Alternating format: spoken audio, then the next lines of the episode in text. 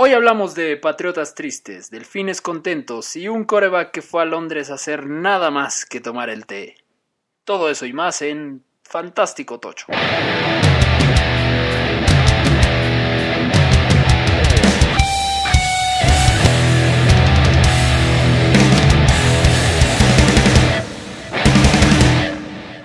Bienvenidos, bienvenidos a un episodio más de Fantástico Tocho, el podcast semanal de Fantasy Football en español. El único que en una hora te da lo más relevante del fantasy en el idioma de José José. Muchas gracias de verdad a todos los que escucharon el primer episodio. De verdad nunca pensamos que fuera a tener tantas reproducciones. Gracias, gracias, quien quiera que sea que lo haya escuchado. Eh, yo soy Mansa y me acompañan aquí una vez más Baruch, el crío y Mayer. ¿Cómo están muchachos? Hola chicos. Hola, hola, los amamos. ¿Cómo les fue en sus ligas esta semana? Partí la cara, voy a tomar el liderato. Yo estoy seguro que voy a ser el biggest blowout de la semana. Ni modo, hay buenas semanas, hay malas semanas, pero así es el fantasy. No, no puede ser el biggest blowout de la semana porque yo fui el que hizo más puntos en la semana y mi rival fue el que hizo menos puntos de toda la semana. Fue una semana rara en el fantasy, ¿no? O sea, creo que tuvimos algunos aciertos de lo que hablamos la semana pasada, eh, pero fue una semana muy rara, la verdad. Oye, Eh, tuvimos un gran acierto el jueves. Tuvimos un gran acierto el jueves y vamos a hablar de todo eso y más. Eh, vamos a lo más fantástico de la semana. Eh, bueno, creo que antes de empezar a hablar de, de lo que pasó en la semana, me gustaría mencionar algo que no lo mencionamos en el primer episodio y es que cuando hablamos de los puntos en este podcast usamos la puntuación de ligas estándar de fantasy porque como sabemos hay muchas formas diferentes de contar los puntos, hay ligas PPR que son de puntos por recepción, ligas que le dan 4 puntos al, al coreback, hay otras que dan 6 por cada touchdown. Eh, al final depende mucho de la configuración que cada comisionado le haya dado a su liga y hay muchísimas variables, por ejemplo eso que pasa en, en una de las ligas que, que compartimos, los aquí presentes, en la que le quitamos un punto a los pateadores que fallan el punto extra. Les debemos de quitar tres. No deberíamos de tener pateadores. Por eso Esta semana hicieron muchos puntos, algunos. Exacto, es muy variable. Por eso, salvo que en algún caso especifiquemos que algún jugador tiene especial valor en ligas PPR o algo así, aquí vamos a hablar de puntuación estándar que creemos que es lo más conservador y nos ayuda a no generar expectativas infladas sobre algún jugador. Ahora sí, eh, pasemos a hablar de qué pasó esta semana. Fue muy rara. Muchos receptores que se esperaban muchos puntos se vieron afectados por los lamentables desempeños de sus corebacks. Sí, y además yo creo que también se vieron resultados que no se esperaban, ¿no? Si quieren podemos empezar con el juego de el jueves por la noche, en el que 49ers y Cardinals dieron un partido mucho más cerrado de lo que todos esperábamos. Eh, tuvimos muy buenos desempeños de parte de los 49ers, Jimmy Garoppolo con eh, 28.9 puntos, 317 yardas, 4 touchdowns. Emmanuel Sanders tuvo una buena recepción este, en su nuevo equipo, al igual que Kenyan Drake. Creo que vale la pena ambos. Este, la verdad es que no se esperaba mucho de Kenyan Drake y creo que tuvo un muy buen desempeño. No sé ustedes qué opinan.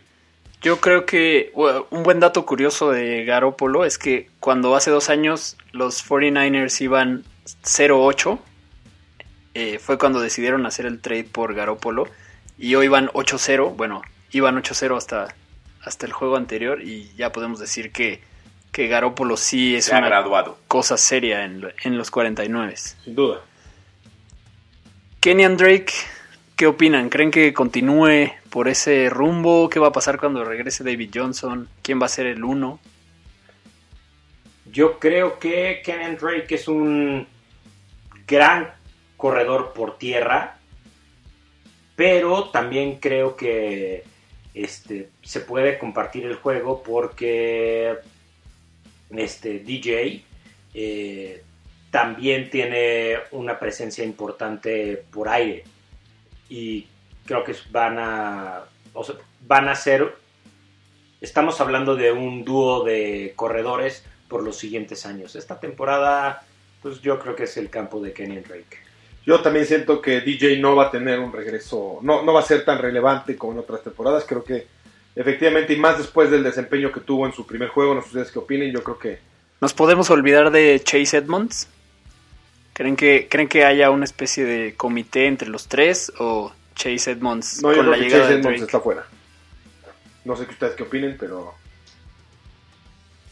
Pues sí, sí, no es ni siquiera una un gemelo, no es ni siquiera una mancuerna entre los dos. Yo creo que cuando llegue el momento de las mancuernas, después de Thanksgiving, este va a ser un, un, un- un- un- un, este, backfield de dos. De acuerdo. Me encantó el juego, muy cerrado. Kyler Murray 23 puntos, Andy Isabella 14.8. Andy Eh, Isabella es un caso muy atípico, ¿no? No creo que lo volvamos a ver. Una llamarada de petate será. Sí, yo creo que sí, no, no va a continuar con ese ritmo. Estoy muy contento por los 49 porque no les había dicho, pero yo soy Niner. Muchas de la época de Montana. Eh, únicos y invictos Young. ahora. Ya nos tocaba este, una temporada exitosa. Desde bien. los 90 que no nos tocaba algo así. De acuerdo. felicidades. Gracias, gracias. Pasando al siguiente juego, ¿qué pasó en, en Londres? Pues lo que pasó es que los Tejanos revolcaron a los Jaguares 26-3. Eh, a mí me afectó fuertemente tanto en mis comentarios del programa pasado porque hablamos maravillas de Gardner Minshew que Decepcionó. decepcionó completamente. Tuvo tres turnovers seguidos al final del juego. Tenía además yo de... Tenía además a mi wide receiver que era DJ Chark, No, en que no hizo nada. Creo que en general todo ese equipo se vio muy afectado por, por la decepción de Garner Minshew, que justo algo que mencionábamos la semana pasada era que la forma en la que Foles recuperaría su lugar era si Garner Minshew tenía un tropiezo y lo tuvo El primero. inmediatamente. ¿Creen que... eh, Tres turnovers en el último cuarto. ¿Creen que esto sea la sala para que Foles esté de vuelta o No, le van a seguir dando una oportunidad a Minshew? Ah, paciencia. Yo creo que no es para tanto. Todos los quarterbacks pueden tener una semana mala. Y entonces deben tenerle paciencia y continuar. Si Foles estuviera de vuelta la semana que entra, pensando que... Bueno, descansan los dos la próxima semana. Yo Creo lo que- metería de todos modos. A Fouls. Sí, yo también me esperaría una semana para ver este cómo, cómo está trabajando. Muy Yo bien. esperaría ver a Minshew con Didi Westbrook. ¿Qué podemos decir de los Colts? Brian Hoyer. ¿Qué pasó? De los Colts fue un juegazo también, ¿no? Contra los Steelers. Muy cerrado. Muy Decidido cerrado. de nuevo, creo que por Vinatieri de nuevo, ¿no? Y Brian Hoyer entra por lesión este, después de que salió Jacoby Brissett. Sin embargo, creo que fue un muy buen partido para entrar como eh, QB secundario. 15.32 yardas, 168 yardas y 3 touchdowns. 15.32 puntos, perdón. Este, yo considero que fue un buen juego, pero yo tengo la esperanza de que Brissett esté de vuelta la próxima semana. Vinatieri falló un, un gol de campo, Sí. lo mandó a la esquina. Laces Al out. ángulo. Hubiera sido saque de banda. Bueno, pues es que no hay plazo que no llegue ni tiempo que no se cumpla, o no sé cómo diga el dicho, pero, La semana pasada ganaron por él. pero ya a los 40 y Ya 46 años, ya son... Digo, cada vez que se retira alguien mayor que yo de la NFL me da tristeza porque cada vez está más cerca de que todos los jugadores de la NFL sean más grandes que yo. Aunque siempre estarán los Drew Brees. Vinatieri nos lleva 20 años más o menos. Frank Gore ahí sigue y Pues a seguirá. ti te llevará. Hablando de. Vinatieri, ¿creen ustedes, y esto como duda, que realmente las agujetas del balón influyan en la patada para fallarla casi por las 100 yardas que las falló No, Vinatieri? sí influye, o sea, tienen que tener muy coordinado el, entre el colocador y el centro, el, el timing para poder girar el balón y que le pueda pegar, pero no para esa calidad de patada, y menos con su experiencia. No, No podría echarle la culpa. no, no, no, para nada. Pero creo que también tiene como algo de psicológico, ¿no? Me imagino que todos los pateadores que piensan en, Psicológico. en las agujetas. Me refiero a que en el momento que como pateador, que estás acostumbrado a que no te ponen las agujetas y que sabes que si te las ponen es un problema, Vas corriendo hacia el Vas corriendo y las ¡No, ves! agujetas! No es suficiente, no es suficiente para fallar un campo. Ahora, No. el, el estadio de Pittsburgh es abierto, ¿no? Sí. En todo caso le hubiera echado la culpa al viento o algo así, pero a las No, cuerdas. frío. No le puede echar la culpa a nada. Es su Nada. trabajo patear balones. Y, Sí. y falló por mucho, por mucho. 26, 24 quedaron. Eh, ¿Qué pasa en el Osos de Chicago contra Águilas de Filadelfia?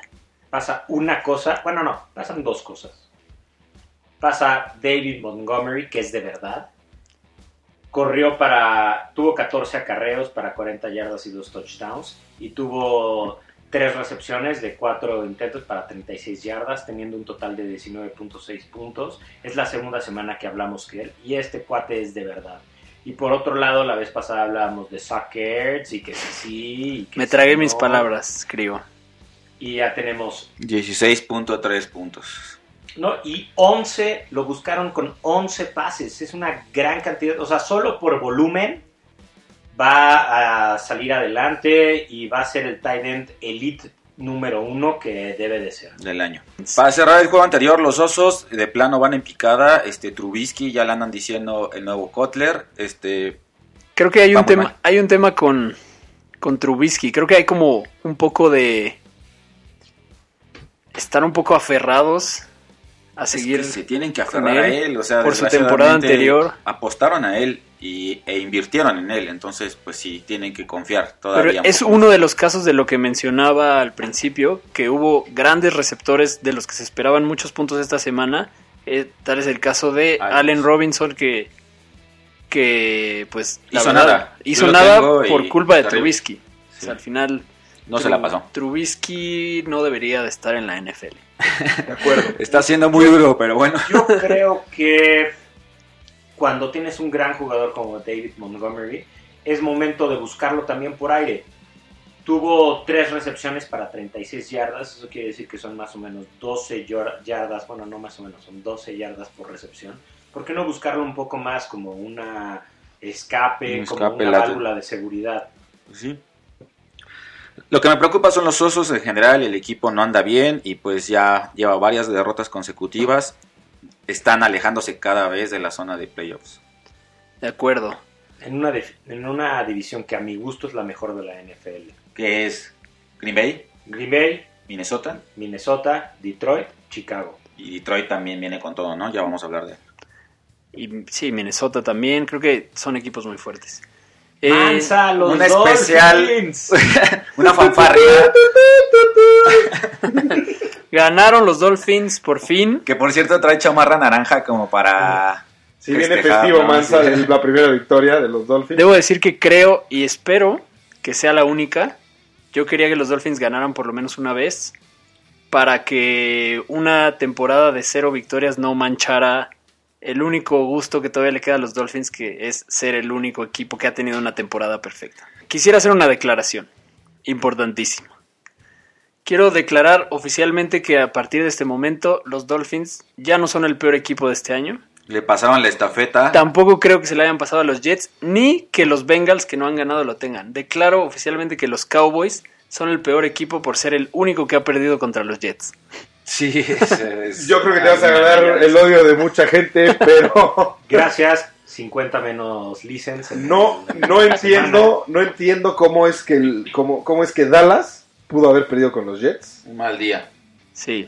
Pero la verdad es que día. igual no creo que los Fue ya que regresó. Sam Darnold. ¿Quién sabe? O sea, todos pensamos, wow, ya regresó con todo y después de eso... Hablando un poquito de Sí, este- hablando de- del fantasy de este en general, juego, sí hay, hay cosas que, que anotar. Del lado de los Dolphins, al final, aunque no ganen un juego más, creo que vale la pena tal vez empezar a voltear a ver a Ryan Fitzpatrick. Habrá que ver 23 si- puntos, si sigue por mal. ese rumbo. Es importante tomar en cuenta, no por, no por minimizar la victoria de los Dolphins, pero que fue contra los Jets. No, de acuerdo, de acuerdo. Pero venían a la alza, ¿no? Sin embargo, no, y fue un juego de 23.7 puntos para Ryan Fitzpatrick. Pero te debo 288 decir algo. yardas por aire y 3 touchdowns. Eh, la verdad es que es un muy buen juego. Van a volver a jugar contra los Jets. Exacto. Igual llevan dos. Yo creo que lo más importante de este juego es Le'Veon Bell. 66 yardas por tierra, 55 por aire. Va a encontrar la zona de anotación en algún momento. Pero acabó Y- lastimado. Yo, yo, creo no confiaría, puedes- no yo- confiaría yo creo que mucho en él. ahorita puedes hacer un trade Sí. y eh, vender en su precio más alto. Cuando tuvo una gran semana y, Lo sé, lo sé, yo y lo tengo de y hecho. cobrar Sí. con su nombre. Creo que es un buen momento para vender caro a, a Bell. Conseguir algo, no sé. Un buen receptor me hace falta, yo creo que sí tendría con qué negociar. Eh, también está claro que Jamison Crowder es, es el receptor de Sam Darnold. Eh, Robbie Anderson no figuró. A pesar 14 de que puntos de Jameson. se esperaba mucho de él. Se esperaba mucho en general de los Jets a partir de este juego. Que empieza como su, su racha de juegos fáciles. Luego viene. Viene el clásico de Nueva York. Giants. Viene, vienen varios equipos fáciles, entre ellos Miami otra vez. Pero es claro que Sam Darnold solo voltea a ver a, a Jamison Crowder y a su ala cerrada Ryan Griffin, que fue él otra vez. Habrá que ver qué, qué va a pasar con Herndon cuando vuelva, que es en teoría debería ser el titular. Eh, hablando de los Vikings contra los Chiefs. Súper cerrado, un buen juego también. Se definió con patada. Eh, yo también considero que es un buen juego. Creo que Kirk Cousins cada vez está subiendo más este, su nivel. Eh, de Va 19 madurando. pases completos de 38, 220 yardas y 3 touchdowns. Digo, lanzaron 38 veces, que no es algo de lo que nos tenían acostumbrados en esta temporada. Siempre era el juego terrestre, el juego terrestre, el juego terrestre. Y la verdad es que a Kirk Cousins se le vio que la presión que, elegía, que, que- metían en el pass rush los, los jefes de Kansas City lo abrumó. Pero no por eso dejó de lanzar tres pases de anotación. ¿Cómo ven el papel de Matt Moore? Creo que algo a resaltar es eso, que, que los Chiefs sobrevivieron a la baja de Mahomes. Digo, pensando en que vuelva la siguiente semana. Que estaba en el estadio, por cierto, festejando todo. Lo manejaron bastante bien. O sea, sacaron un triunfo a Minnesota. Yo creo que tiene que ver mucho con el coacheo. Este, ahorita no, me- no recuerdo el nombre del head coach, pero es muy bueno y los está manteniendo a pesar de no tener el coreback. Eso habla bien del equipo. Andy Reid. Andrew Reid. ¿Cómo vieron a Damon Williams? Está de vuelta. Se viene un mejor momento para él. No, la verdad es que no había tenido muy buen puntaje hablando de fantasy. Pero tuvo un muy buen desempeño, 18-80 en esta semana. Tuvo 125 yardas, un touchdown. Eh, ¿Qué opinan de Damon Williams? ¿Creen que Yo creo que lo más importante de Damian Williams es que mañana va a ser interveni- intervenido quirúrgicamente LeSean McCoy por un desgarre de tercer grado y eso termina su temporada y y ahí lo dejamos, ¿no? vamos a hablar ¿Cuántos meses de recuperación, doctor? Damon Williams además está en el 70% de los equipos de las ligas, entonces puede ser, si tienen suerte, que lo encuentren en waivers. Y Damien Williams también es otro jugador que el, el regreso de Mahomes le va a beneficiar en fantasy. ¿No? Al final es, es un es un corredor receptor. Yo creo que a nadie lo va a beneficiar tanto como a Travis Kelsey, donde no fue buscado en la zona de anotación, donde solo tuvo siete, Pocos puntos para siete Travis. recepciones para 62 yardas. Y el que es un crack es Tyreek Hill, porque tuvo 140 yardas. Claro. Tyreek Hill es otro que sobrevivió muy bien a la baja de Mahomes Y de hecho en tuvo cuanto una- a puntos. Tuvo una jugada muy interesante, este, que la repitieron varias veces. El eh, un receptor compañero suyo tomó el balón y él lo alcanzó 20 yardas atrás para empujarlo hacia la zona de anotación como el corredor más rápido lo, lo llamaron. Otra Eh, cosa de los eh, vikingos que quería comentar es que Thielen está fuera también, van a perder por ahí también juego aéreo. Es verdad. Pues Malas Lo noticias que pasa para es que lo creo trae. que la defensiva de los de los jefes sí hizo una gra- un gran trabajo al presionar al coreback y al presionar el juego aéreo porque Stephon Dix pasó inadvertido. Sí, no hizo nada. Eh, ¿Qué podemos recoger del Titans contra Carolina? Pues el dato principal, McCaffrey se convierte en el corredor número uno de la liga. Este, ya yo creo que podríamos empezar a hablar al menos a la mitad que sí podría ser candidato al MVP. Este, quien lo tiene, pues miren, 34 puntos esta jornada. Creo que va en fila a ser uno de los jugadores con el récord de más puntos de fantasy, este McCaffrey. Entonces, Y en la NFL en general, ya para él. Y Kyle Allen también, este, 14 puntos. eh, buen reemplazo para Cam Newton. Se va consolidando. Al parecer, Cam no va a regresar en todo lo que resta del año. Y en ese mismo juego, Tannehill volvió a tener un buen juego. La verdad es que está demostrando que, que no es suerte, que fue, fue muy bueno que reemplazara a Mariota.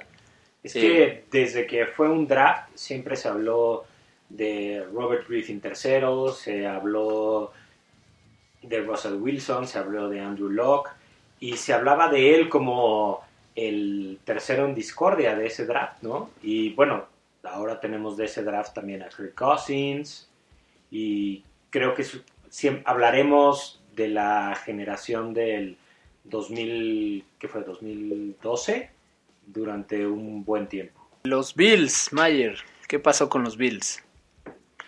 los Bills partieron madres a los Redskins 24 24-9. Eh, Devin Singletary está de vuelta. Eh, bueno, más bien empezó su temporada porque no pudo empezarla por una lesión y ahorita los juegos pasados no había desarrollado como desarrolló ahorita. 20 para 95 rush, 3 para 45 de aire y un touchdown, 20 puntos fantasy. Tengo mucha confianza en Devin Singletary. Estoy muy contento además porque el récord de mis Bills está cada vez más cerca de los Patriotas. Los Patriotas tienen bye week esta, esta semana y se pueden poner a solamente una victoria de ellos.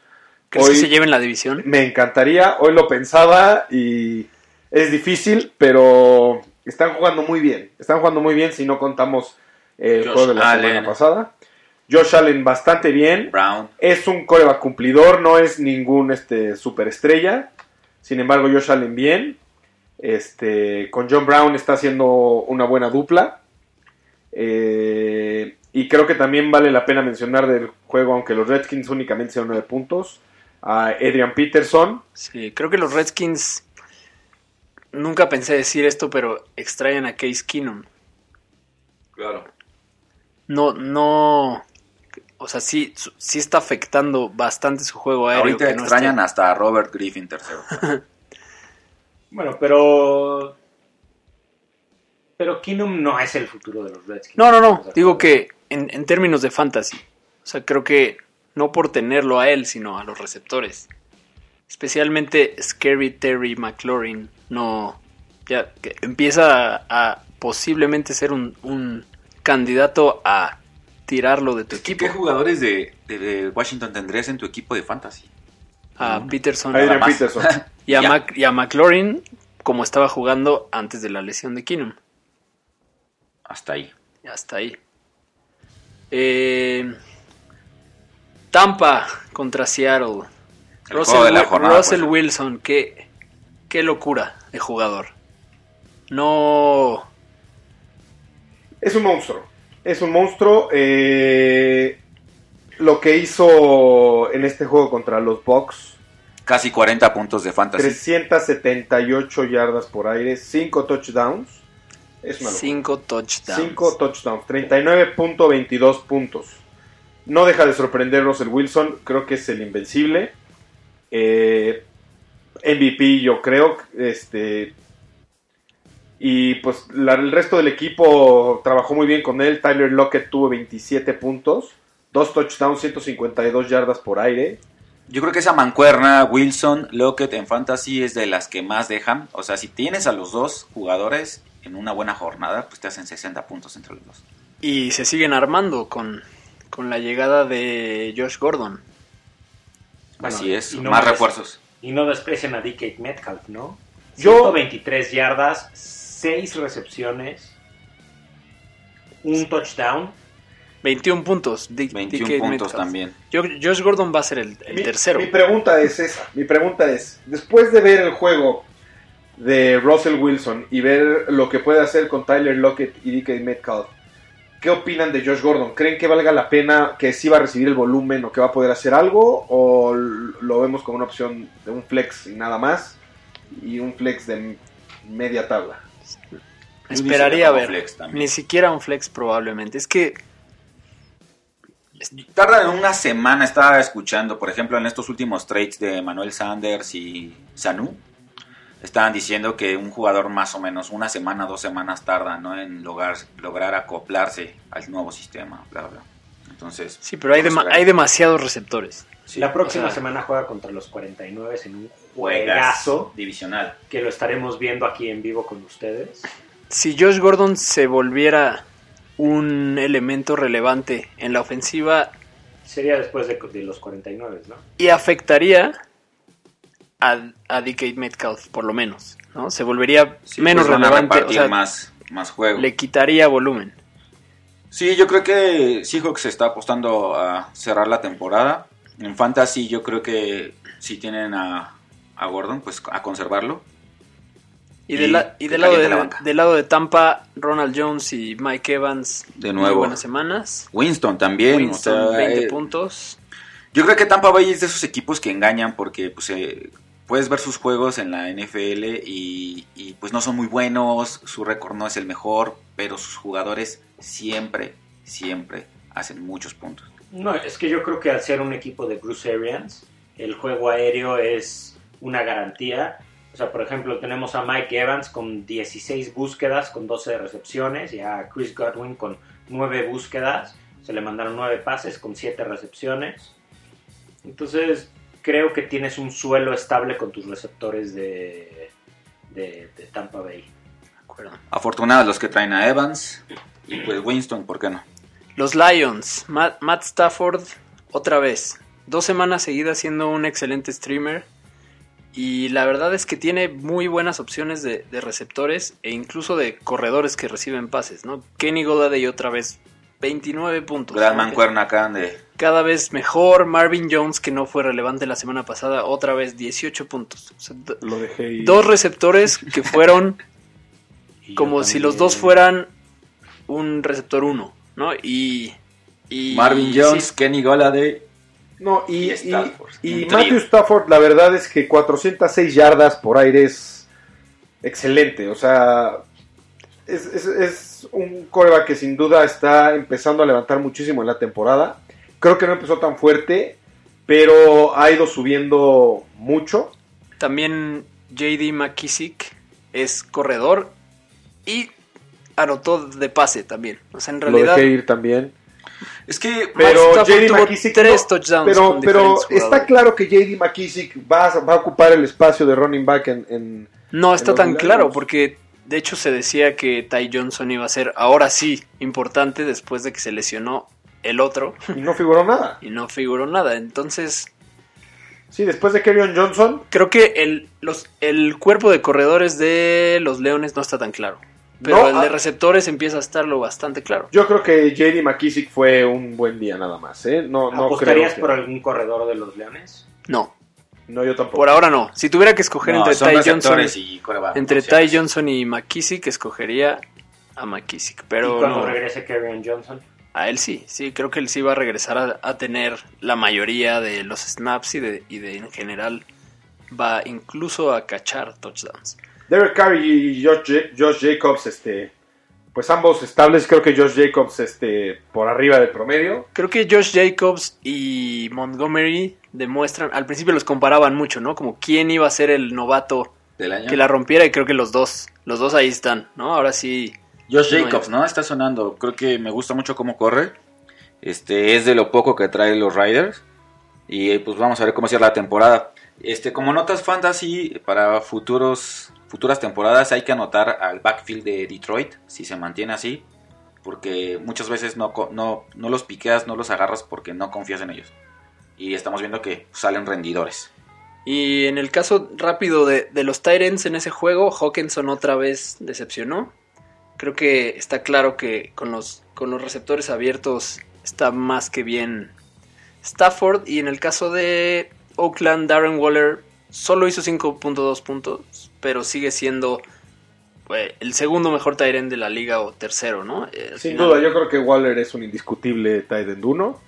Solamente. Bueno, además, el escenario de los Titans, ya lo dijimos la semana pasada, es bastante inestable. Y creo que... Y de poco. Él es, de, Ahí- él es de lo más estable que puedes Ay, tener. Sí, yo creo que Darren Waller es- puede dar buenos puntos. O sea, con, un, con, con seguridad. De acuerdo. Bien, entonces pues vamos a hablar Packers. ahora Packers versus Chargers. Este Aaron Rodgers, este ¿Qué le pasó a los Packers? ¿Quién No sé le hubiera apostado? ¿Quién le hubiera apostado en este juego a los Chargers? terrible. Eh, el fin de semana pasado, Rodgers tirando pases, este, volando, este, en el aire. ¿Le Y- afectó el regreso de Devante Adams? ¿Le, ¿Le rompió el ritmo? ¿Qué pasó? O sea, te- está de No, vuelta pues- su, su arma más poderosa del juego aéreo y fue un fracaso. Fue un fracaso del cielo al suelo, nos trajo este, nada más 13 puntos. Creo que la semana pasada hizo 30. Este, pues sí, mal juego. Jamal Williams, pues este, le fue bien, hizo 11. Es una buena opción para Flex, para mí. Melvin Gordon por fin despertó este, de los Chargers. eh, muchos este, lo tenían ahí en reserva, no lo querían soltar, no había rendido lo que esperaban y al final explotó con 23 puntos. El pateador, tú que los quieres correr de la liga y del fantasy, hizo 14 puntos. Y, ¿Y si cuánto- alguien no tiene Michael Batley, pues debería agarrarlo porque luego escasean los buenos pateadores. Y siento que los Chargers van a hacer muchos goles de campo. Los Broncos sorprendieron con el coreback del que no se esperaba nada. Así es, Brandon Allen, este, eh, haciendo el reemplazo de Flaco. Recuerden que Flaco quedó lesionado del cuello y de, y de también por algunas declaraciones que había hecho. Este, nada mal para estrenarse, Brandon Allen con 17 puntos. Noah Fant, un tight end también que salió quién sabe de dónde, 17 puntos. ¿Alguien de ustedes lo tiene? Oye, fue la primera selección de los Broncos este año. pues fue la primera selección de los Broncos y en Fantasy, pues la verdad, en nadie en mi liga lo traía y pues para hacer un tight end, 17 puntos, increíble. Philip Lindsay en cuestión Fantasy también 15 puntos. No entiendo qué está pasando con el running back ahí de Denver. Eh, A veces Freeman, a veces Lindsay. Freeman dicho, me ¿no? respondió dos semanas. Yo tengo a Royce Freeman. Esta semana no me dio nada Royce Freeman. Philip Lindsay es el que está haciendo el trabajo. Nos Bueno. tienen a los fantasieros con Recuerda recuerda que- en la boca cada vez que Recuerda juegan. que cuando cambias de coreback hay jugadores con los que hace mejor química en las jugadas. eh, pues Lindsay, Lindsay fue el, creo que fue el mejor corredor del año pasado de la liga. No, y todos esperan mucho más a Juan. Les pregunté la semana pasada que y los tres me dijeron Fantasy que preferían a Lindsay. Creo que tuvieron razón a pesar del volumen y de lo que se hablaba, que ya el 60% de los snaps estaban siendo de Royce Freeman. Se lo dieron a Philip Lindsay. Creo que sí tiene que ver mucho con el cambio de... de Yo algo que vi y que lo platiqué ayer con un gran fanático bronco, el doctor Emilio Fernández, le mando un gran saludo, es que se notaba que la línea ofensiva quería jugar con Brandon Allen, que con Flaco ya los traía hasta el moco, no era una persona no que quería. quería hacer equipo y se notó la línea ofensiva un muy buen juego para proteger a Allen, a Lindsay, para dar tiempo para pase, y esto se refirió, se vio con Noah Fant, se vio con los receptores, se vio con, pues, con la victoria de, lo- de los Broncos Cortland y, Sutton jugó bien también. y con, con Sutton, y se vio con que los Browns pues, son la decepción del año, ¿no? ¿Estamos de acuerdo? Ya podríamos hablar de que sí empiezan a hacer la decepción. Por ahí había un index antes de empezar que colocaba a los Browns como finalistas en el Super Bowl. Y pues, ahora me gustaría ver qué cara ponen al ver la gran decepción que hay con Baker y, y compañía. O Bay, este, Eh, Beckham. Ba- Ba- Baker Mayfield yo creo que es el que se lleva Landry. el título a la decepción, ¿no? Yo creo que todos esperaban. Hizo muchísimo, 17 puntos, no, no está mal, pero no ha sido lo que esperamos, ¿no? Pero Ya- es un- una. Claro, ¿no? Y al ritmo que traen corebacks que están haciendo de a 25, 30, pues No, No es sirve. una decepción. así es. Los Pats. La sorpresa de la jornada. Bueno, no era sorpresa, sino, no sé. Perdieron los Pats. A todos nos encanta la noticia cada vez que pierden los Pats. No sé si todos aquí sean como yo, pero 50 escuchas menos más. Creo que Pero- los Pats, este, así como me comentó un amigo en la mañana, Sergio, que le mando un saludo, este, el calendario de los Pats hasta el momento había estado relajado, Sí. de cierta forma. Este, fue su primer desafío real. Este Pero- fue su primer desafío. Sí, creo que en realidad algo que hablábamos la semana pasada de la defensa de los Pats, que había sido sorprendente, creo que me encontré un dato que está bastante interesante. Hasta antes del- de que empezara la semana 8, digo la semana 9, o sea, hasta cumplida la semana 8, estos son los jugadores que tenían más puntos que los Pats. Christian McCaffrey, Dalvin Cook, Deshaun Watson, Russell Wilson, Michael Thomas, Lamar Jackson, Austin Eckler y Aaron Jones. Nada más. Y luego, O sea, la defensiva de los la defensiva de los Pats tenía más puntos que el resto de todos los jugadores. Ah, ok. O sea, creo que, o sea, solo esos jugadores tenían más puntos que los Pats Wow. de fantasy. Entonces, Defensiva. creo que es claro que mucho a eso ayudó, que habían jugado en general, no, no tanto contra equipos malos, sino contra corebacks medianos, novatos, pasando por un mal momento, que si ves la lista, pues sí, o sea, son justo esos corebacks que están teniendo problemas, ¿no?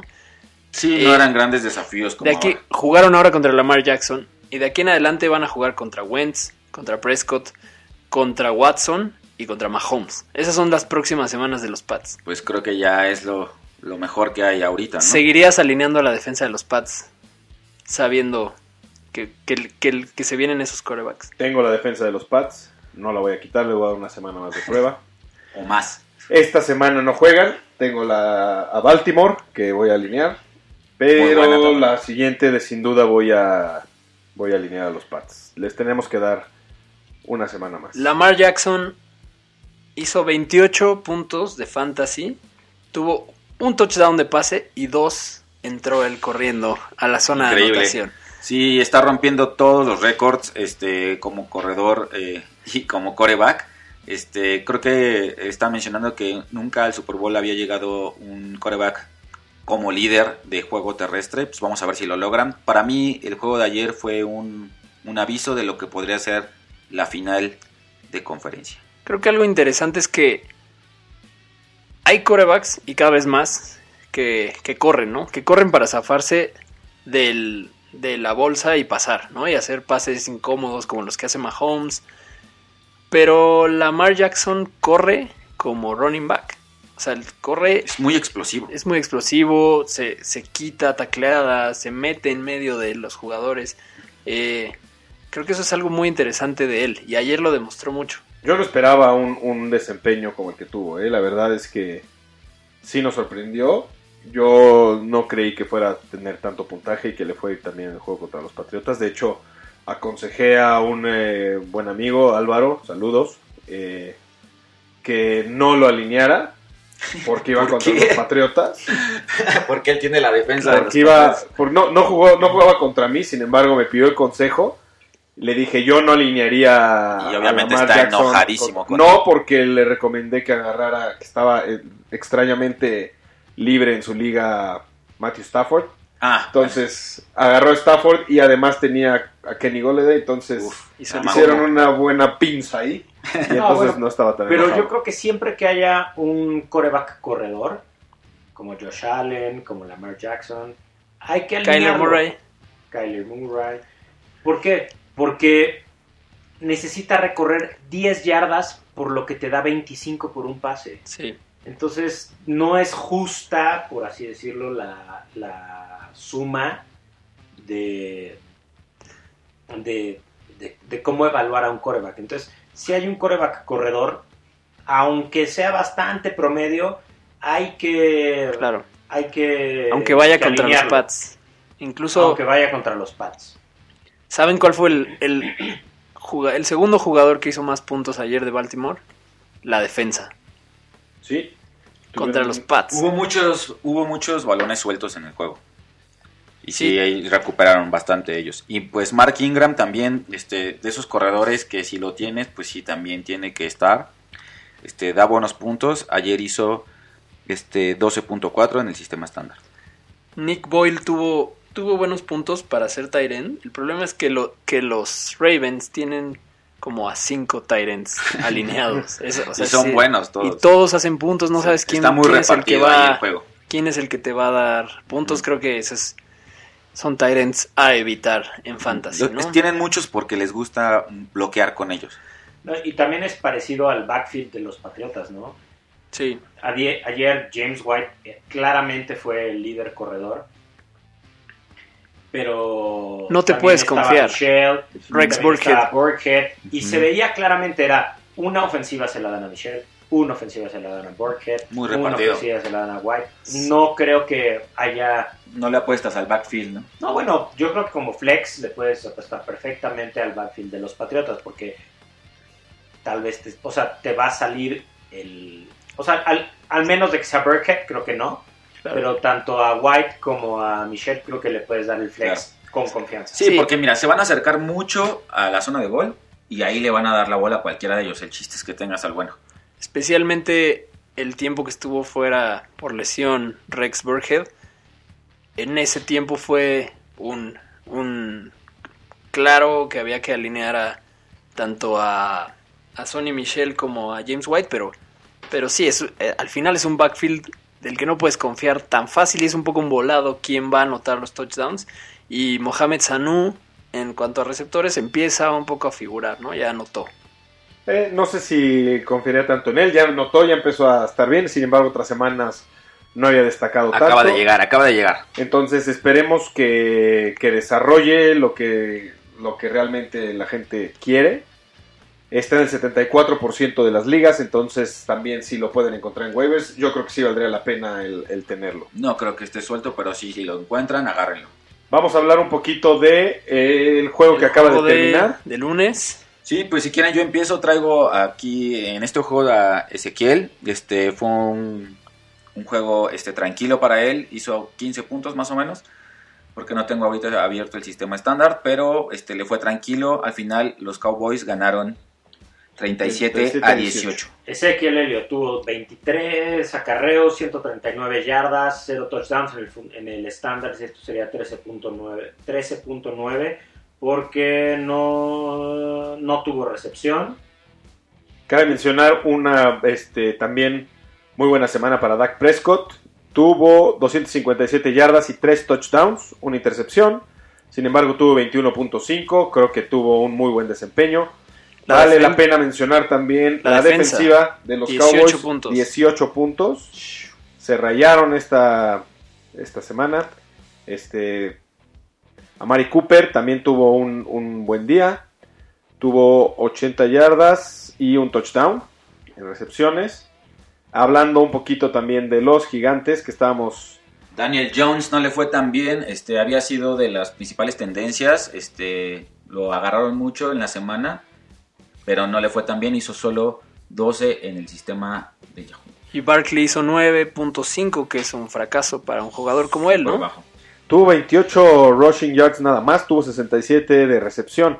Eh, 28 por tierra me parece muy bajo para Shaquon Barkley en, en- en cualquier juego. No entiendo qué es lo que haya pasado. Antes de empezar el programa, de hecho, discutíamos si realmente tiene el impacto que debería de tener. No, es que Saquon no trae equipo, o sea, y por eso se lastimó, de hecho, por ser él el que estaba manteniendo a todo el equipo a flote y ahora pues simplemente no va a rendir. Esperemos que o cambie de equipo o los gigantes se armen mejor el año que viene. No, bueno, yo soy fanático gigante y lo que les puedo decir es que la línea ofensiva tiene que mejorar.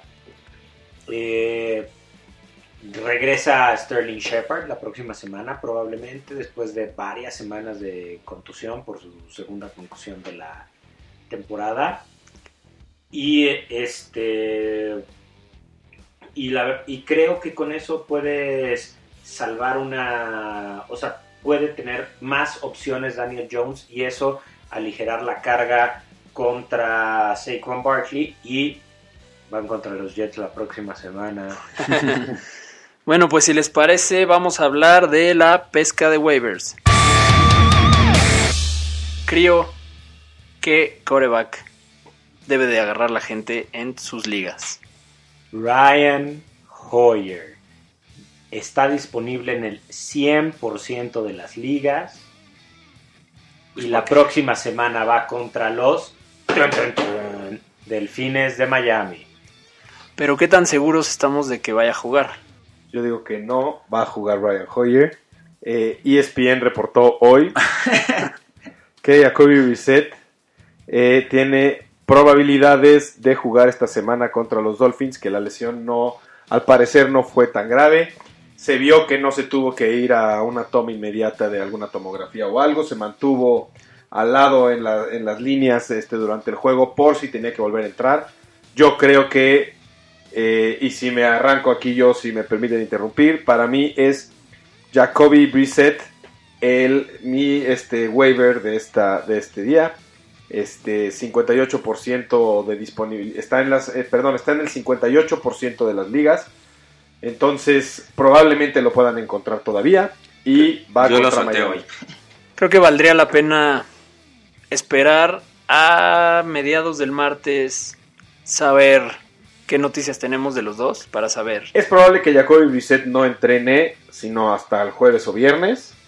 Hay que ir siguiendo los reportes, sí es muy importante como dicen, pero yo tendría la paciencia. Pero lo que es importante es que quien esté bajo los controles en Indianápolis es un waiver interesante.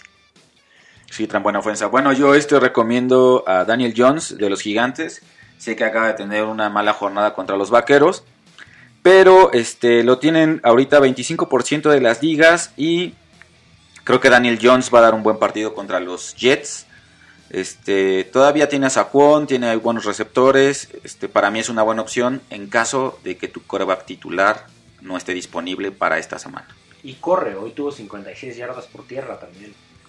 Y Es va bueno. contra los Jets. Y va contra los Jets. Recalcamos que va contra los Jets. Yo para mí el waiver en coreback es Ryan Tannehill, principalmente por un poco lo que ya hablamos. Eh, me parece increíble que siga tan libre. Solo el 18% está ocupado en las ligas. Eh, lo ha hecho mucho mejor las últimas dos semanas ¿no? que, que los demás que sonaban en waivers al mismo tiempo, como Sam Darnold, que ya quien, quien lo alinee está loco. Este lleva 19 puntos Tannehill en, un, en, en su primera semana que jugó, 19 en la siguiente, 23 esta vez contra Carolina, que es de las mejores defensas y que defiende bastante bien contra la posición de coreback y ahora van a jugar contra Kansas City, que permite en promedio 256.9 yardas por aire. Entonces creo que es un super waiver para esta semana. Es casi garantizado que haga muchos puntos, por lo menos esta semana. Eh, corredores. Crío. Kareem Hunt. Regresa esta semana Kareem Hunt.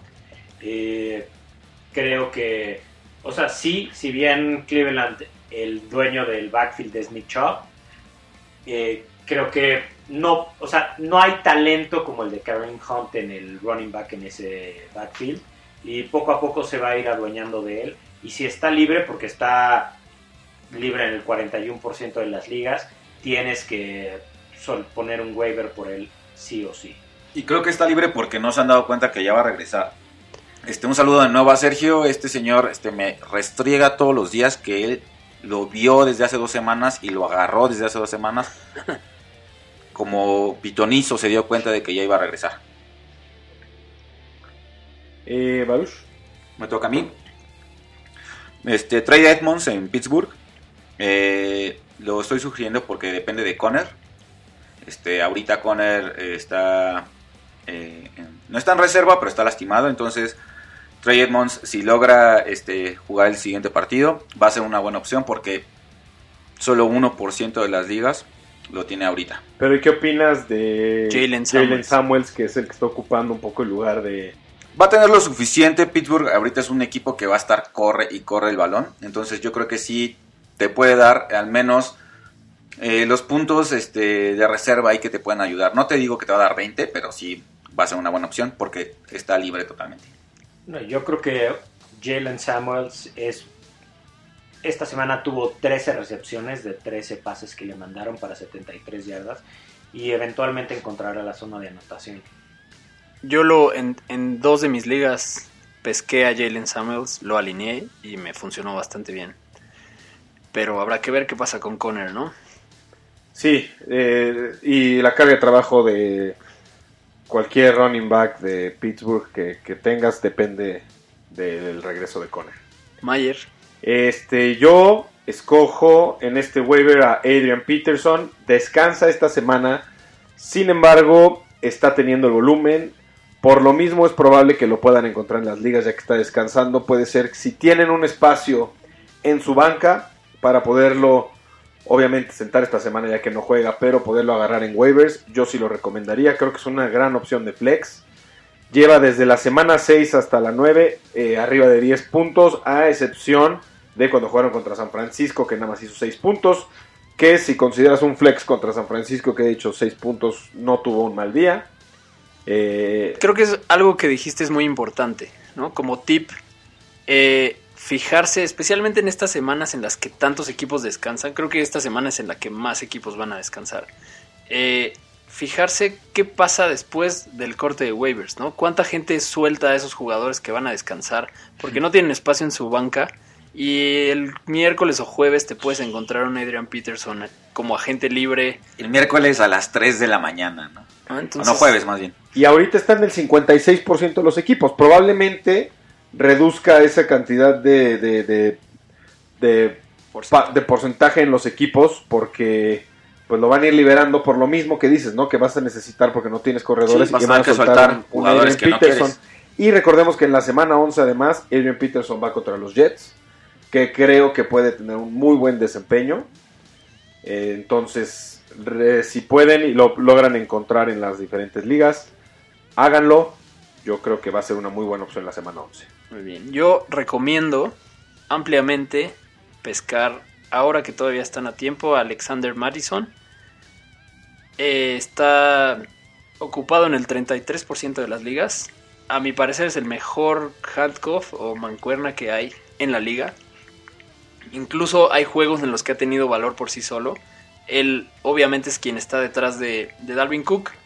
Eh, es medio arriesgado alinearlo por ahora, pero creo que es un momento de la liga en el que se puede, quien se pueda dar el lujo de tener a alguien en la banca, empezar a pensar en, en esos handcuffs No, que son, son las mancuernas que al final ganan ligas. Claro. Recordemos que también lo- los equipos grandes o que van muy bien, ya en esas últimas semanas que son los playoffs del fantasy, descansan a las grandes figuras, ¿no? O sea, podemos pensar que si Minnesota va muy bien en la calificación y asegura los playoffs, tal vez esas últimas dos semanas Dalvin Cook juegue menos o no juegue. Y, y son esos momentos donde, como el año pasado, eh, Williams en Kansas City acabó siendo el, el corredor uno de la última semana, ¿no? Este, creo que ese tipo de jugadores hay que empezar a voltear a verlos. y- Bueno, pero ahí hubo un tema de violencia doméstica También. involucrado en medio, ¿no? ¿El de también. quién, perdón?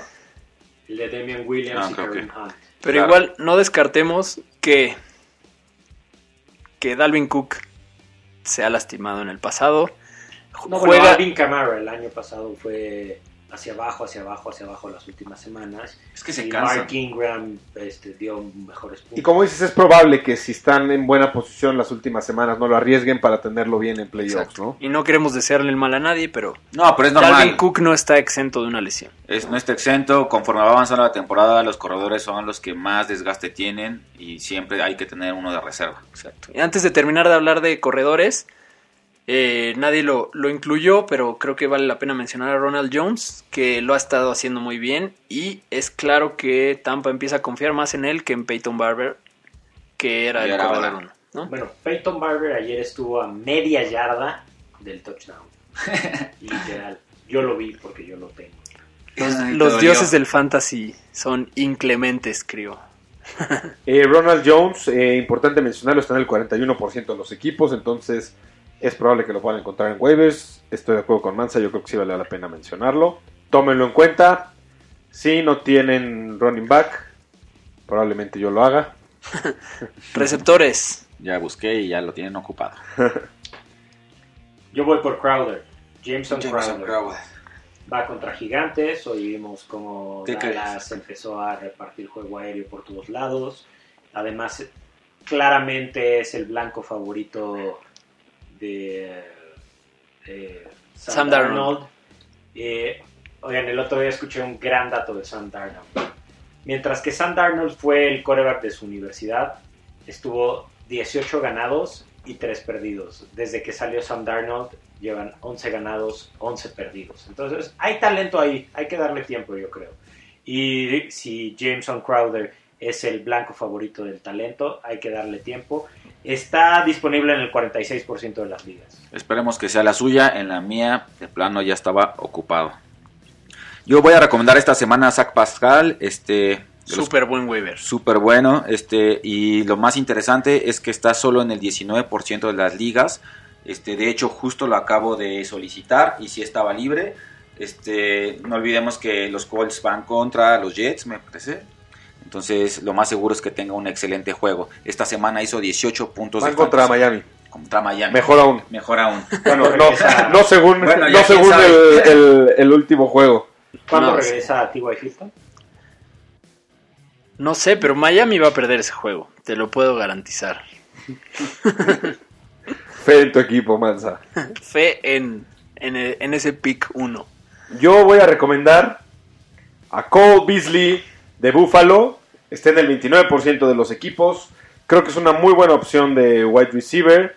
Van contra Cleveland, que está jugando bastante mal también.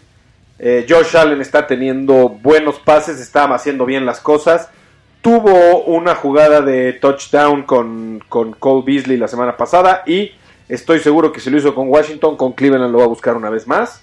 Y además está muy disponible en las ligas, así que no dejen pasar a Cole Beasley. Yo creo que es una excelente opción en waivers. Yo voy con Preston Williams. Procuro no recomendar delfines por ser objetivo y porque, no sé, no está bien. Pero Preston Williams, Hay conflicto de interés. Preston Williams se lesionó dos veces en el juego. Salió, regresó y, vol- y volvió a salir después. Pero hay que monitorearlo. Creo que vale la pena agregarlo. Al final, la ofensiva de Miami es de pase. Demostró, mucha gente agarró en waivers a Sam Walton. Sam Walton no pudo pasar en ningún momento contra los Jets. Eh, la ofensiva de Miami es de pase y Ryan Fitzpatrick ha logrado una gran, una gran conexión con Williams, mucho mayor que con Devante Parker. Eh, basta ver cómo han ido sus números. Esta semana hizo 19 puntos de fantasy Preston Williams. Ahí abandonado en los waivers. Hay una tendencia positiva y creo que vale la pena el ad especulativo. Hablamos de alas cerradas, Crio. Noah Fant, yo voy por Noah Fant, aunque descansa la próxima semana, está disponible en el 12% de las ligas. Eh, se vio con Allen una gran química, además es una primera selección de un equipo que hizo lo suficiente para buscarlo y creo que pues después de la semana del bye va a estar va a ser una un pues sí es, es un waiver que está pues yo creo que fácil de encontrarlo esta semana, sobre todo porque tiene descanso, pero pues vamos por el campeonato, no por la semana, ¿no? Eso. Muy bien, este, yo igual si tu tight end descansa o no tienes con quién reemplazarlo, pues yo te voy a recomendar a Rudolph de Minnesota. Este ha decepcionado este año, pero sí, yo creo que tiene todavía este chance de reivindicarse. Eh, los vikingos van bien, entonces creo que Rudolph es buena opción para llenar ese hueco. Y también me late porque 31% de las ligas nada más este, lo tiene ahorita ocupado. Eh, también yo voy a recomendarles a Darren Fells de Houston. Creo que es un. Se ha convertido, si, no sé si ustedes estén de acuerdo conmigo o no, pero se ha convertido en un indiscutible tight end, a mi forma de ver las cosas. No tanto de si tu tight end está sentado o no. Más bien yo recomendaría, si no tienes a Austin Hooper, si no tienes a Travis Kelsey, si no tienes a Darren Waller o a George Kittle, yo creo que Fels sería una muy buena opción también para tenerlo en tu equipo. Ha, tenido un buen desempeño, está empezando a desarrollar más. Quizás no es un top 10, si, quizás si tienes a, a Zach Ertz, a Mark Andrews, pero Darren Fels sin duda es tight end 1. Eh, está además en el, permítanme tantito, está disponible en el 60, y- está eh, tomado en el 64% de los equipos, entonces probablemente lo puedan encontrar en waivers. Entonces, si pueden tomar a Darren Fells, aprovechen la oportunidad. Además, creo que esta semana también descansa Houston. Entonces, al descansar Houston, tomen en cuenta que puede ser que muchos lo suelten. Aprovechen tienen un espacio en su banca. Háganse de Darren Fells. Yo quiero hablar un poco de Chris Herndon. Eh, no es que esté al 100% convencido de él. Pero bueno, está disponible en el 70% de las ligas. Eh, y creo que posiblemente pueda ser él la pieza que finalmente le dé sentido al calendario tan positivo que tienen los Jets. Eh, Chris Herndon fue suspendido, por eso no, no había jugado en, en, toda, en todo el año.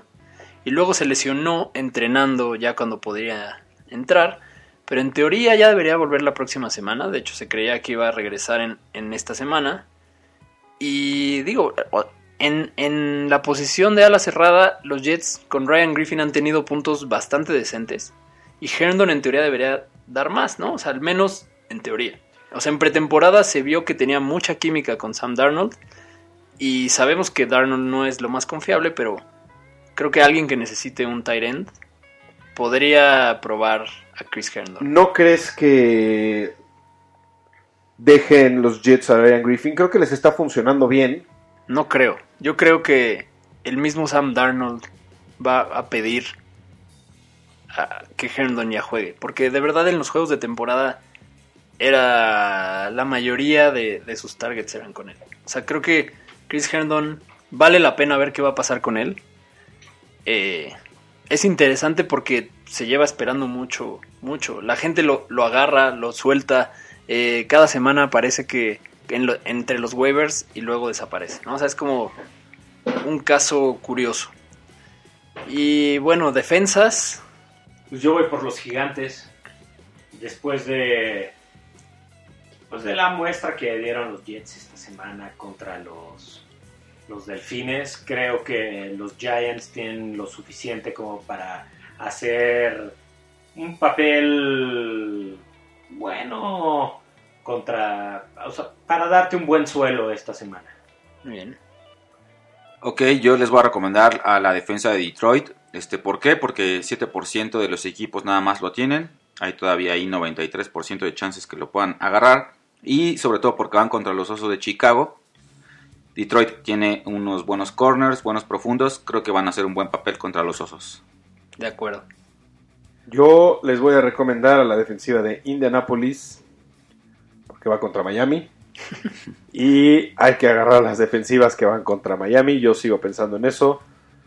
Eh, los que quisieron agarrar a la defensiva de los Jets porque iban contra Miami cometieron ese error, pero, Pero no les fue tan mal. no les fue tan mal. Sea, no les fue tan exactamente. bien como a todos los demás, pero no les fue tan mal. Y Indianapolis trae un muy buen equipo. Yo creo que eh, la defensiva de Indianapolis puede hacer un muy buen trabajo contra Miami. Yo quiero recomendar a la de Baltimore, que tal vez requerirán un poco de suerte. O sea, él está ocupada en el 45% de las ligas. O sea, sí, está bastante libre. No ha sido la mejor ni de las mejores.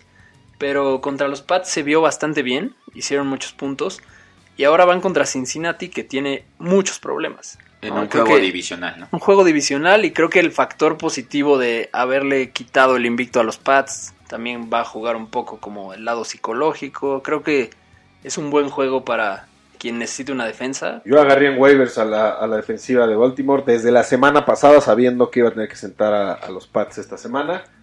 Entonces, este, yo creo que, que van a tener un muy buen desempeño. Muy bien. Hablemos de los titulares de la semana.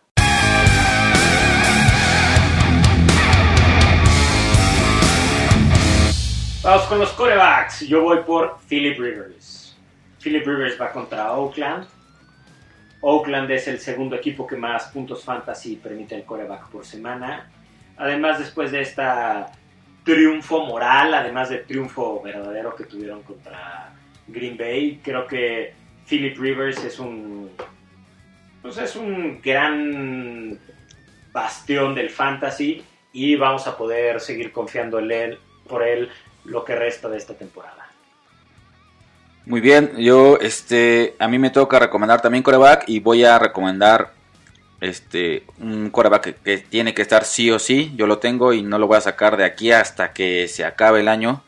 Lamar Jackson, sobre todo va contra Cincinnati. Espero que mínimo me dé 25 puntos. Yo voy a recomendar, me estoy arriesgando un poco, pero a Josh Allen de Buffalo. El corazón te traiciona. Eh, no sé si es el corazón, creo que también considero que va contra Cleveland, que he de decir que no es este una de las peores defensivas contra coreback, que es la defensiva número 14 en permitir puntos, Cleveland está permitiendo 15.85 puntos por juego en promedio a los corebacks. Sin embargo, creo que la van a romper los, los Bills en esta semana. Están inspirados, acaban de llegar de un buen triunfo. Y creo que quieren destrozar a Cleveland, por lo que creo que va a tener una muy buena semana Josh Allen. Muy bien, yo también me voy a arriesgar un poco. Voy a recomendar a Kyler Murray, que todavía no todo el mundo confía en él. Pero creo que es un coreback con mucho potencial de hacer el tipo de locuras que hace Lamar Jackson cuando lo dejan correr. ¿no? Creo que además juega contra Tampa. Tampa es malísimo defendiendo el pase. ¿no? Le ha dado muchísimos puntos a todos sus oponentes. Permiten 300 yardas en promedio por aire y dos touchdowns de pase en cada juego. Creo que es un gran matchup y ellos lo deben de aprovechar. Además vienen de un gran juego contra San Francisco que si bien lo perdieron, nadie esperaba que les fuera tan bien. ¿no? Murray Entonces, hizo más de 20 puntos en ese juego, entonces yo creo que sí es una- un buen consejo. Yo creo que Kyler Murray, Murray contra Tampa la va a romper. Yo también estoy de acuerdo, yo creo que es una, va, va a tener una buena semana. Corredores. Vamos a los corredores. Bueno, yo voy como por Damon Williams. Como les decía eh, la- cuando estábamos hablando de los, de, los partidos, eh, LeSean McCoy va a ser intervenido quirúrgicamente, lo que va a acabar su temporada. Y creo que de ahora en adelante Damon Williams es el dueño del backfield de los Kansas City Chiefs.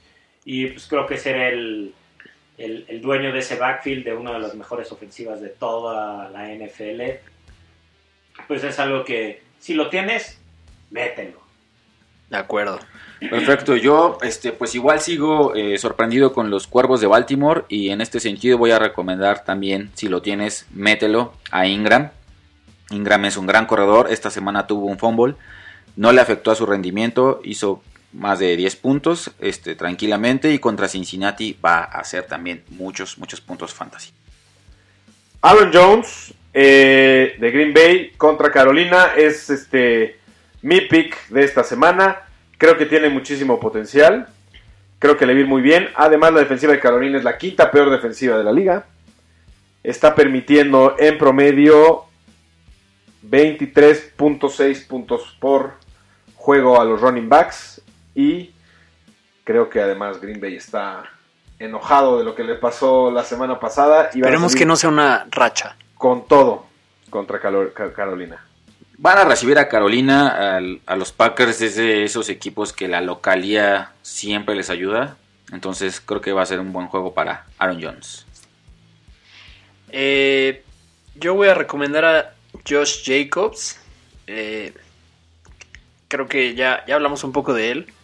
Ha tenido semanas flojas, como le pasa siempre a los novatos, pero bueno, en general creo que ha sido un gran jugador y va contra los Chargers, que no son especialmente buenos defendiendo la corrida. Son la séptima peor defensa contra corredores. Permiten un promedio de 111 yardas por tierra en cada partido. Viene Josh Jacobs de una gran semana contra Detroit y creo que lo va a hacer de nuevo.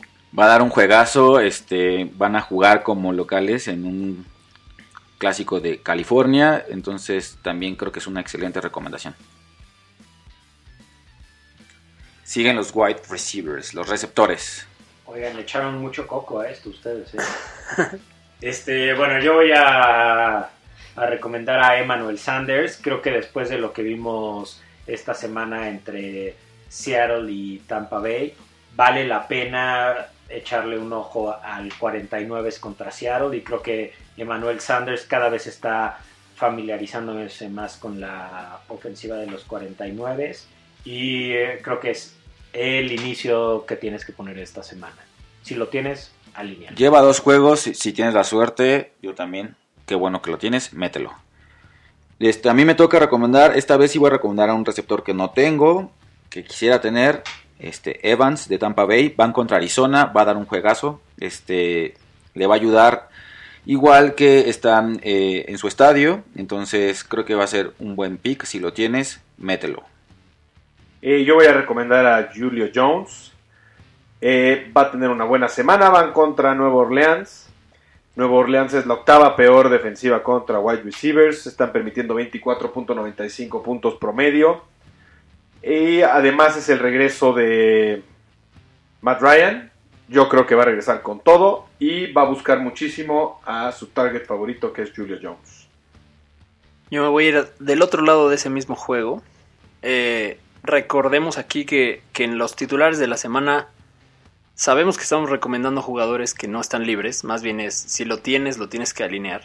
No lo dudes. Yo voy a recomendar a Michael Thomas, que si bien sabemos que es de los mejores receptores de la liga y que hemos hablado de que es súper confiable, creo que especialmente esta semana es alguien que sí o sí tienes que alinear, porque Atlanta es la peor defensa en general de la liga, incluso es peor que Miami. Ha recibido más puntos en contra que Miami.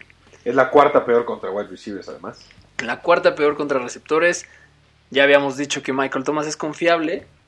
No ha tenido semanas monstruosas realmente esta- este año, pero su piso es súper seguro por el volumen. Y Drew Brees tuvo un regreso impresionante también. Breeze está de vuelta. El equipo viene de descansar en la semana anterior. Creo que tanto Breeze como Thomas van a estar en la mejor forma para destrozar a la peor defensa de la liga. Bueno, y además juegan en el Mercedes-Benz Superdome. La van a destrozar. O sea, van a destrozar. Sí, creo que Matt Ryan igual sigue sin regresar, entonces van a tener mucho tiempo el balón. Bueno, yo creo que en este tema de los wide receivers, creo que merecen una mención honorífica eh, Kenny Golladay y Marvin Jones Jr. porque han tenido semanas impresionantes. Consecutivas. Y Matt Stafford está en llamas, entonces yo creo que van a seguir teniendo... Creo que no es recomendable meter dos, bueno, no sé, meter un coreback. Yo lo intenté esta semana, pero ¿Con los tres? como a Marvin Jones lo, lo acababan de soltar, creo que tú, Mayer. No, sí, yo. no, lo- yo Ah. lo solté, lo soltó el otro Mayer. No lo pude, no lo pude meter, pero, Pero no el Pero en, un- una semana des- desesperada No, con no, muchos buys iba a meter a Stafford, a Goladay y a Ah, Marvin o sea, Jones. todos Y le hubiera Y me hubiera ido muy bien. durísimo. pero solo Pues, pude meter. pues van contra los osos, ¿eh? Es lo que les iba a decir, Es va así. contra los Osos de Chicago, que son la quinta mejor defensiva contra wide receivers. Pero también creo que los osos van a la baja en defensa. No es, no es la defensa que, que, digo, me sorprendió que en todas las ligas que estoy de fantasy, los osos los draftearon antes, como, como seis rondas antes del final. Gente desperdició picks importantes en tener a la defensa de los osos. Pero no es la mejor defensa. No, bueno, sí, pues sí. Me, cuéntame si logras meter a esos tres de los Leones, que aparte es un juego divisional, yo creo que van a dar un buen partido. Vamos con los tight ends. Todos de élite, me parece. Sí, creo que no le pusimos mucha imaginación a esto. Fuera... Es que la realidad es que no hay mucho con qué jugar con los tight ends. Queremos que le vaya bien a su equipo, tampoco les damos una recomendación. No, pero creo que los en los waivers sí pusimos este, tight ends que igual son buena opción este, de otro Exactamente. nivel, ¿no?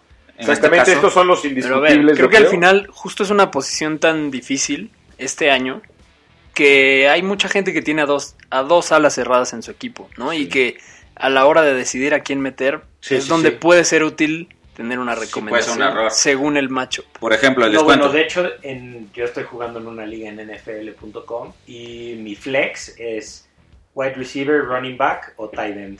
Ujú.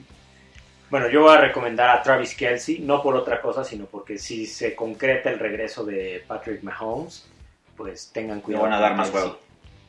Sí, bueno, yo lo que quería decir, yo tengo en mi equipo a Ingram eh, de los Giants y a Olsen de las Panteras y pues, son los dos muy buenos, pero sí me voy, si alguien está en mi caso algo parecido, con Ingram de los Gigantes porque va contra los Jets y está haciendo muchos puntos.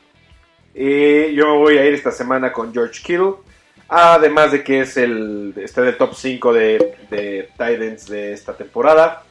Va contra Seattle, que es la cuarta peor este, defensiva contra tight ends. Está permitiendo 10.35 puntos promedio a los tight ends. Entonces yo creo que San Francisco viene a darle una lección a Seattle. Va a ser un juegazo. Este, pero creo que Kittle va a tener una muy buen, un muy buen juego. Yo creo que un, un titular de la semana para mí en, en tight end es Hunter Henry, que creo que es un ala cerrada polémico. Desde que, desde que regresó, mucha gente lo tenía en su banca esperando que regresara. Y ha tenido semanas en que parecería que es más de lo que es. Tiene unas que decepciona un poco. Pero juega contra Oakland, que es la tercera defensa que da más puntos a la posición de ala cerrada.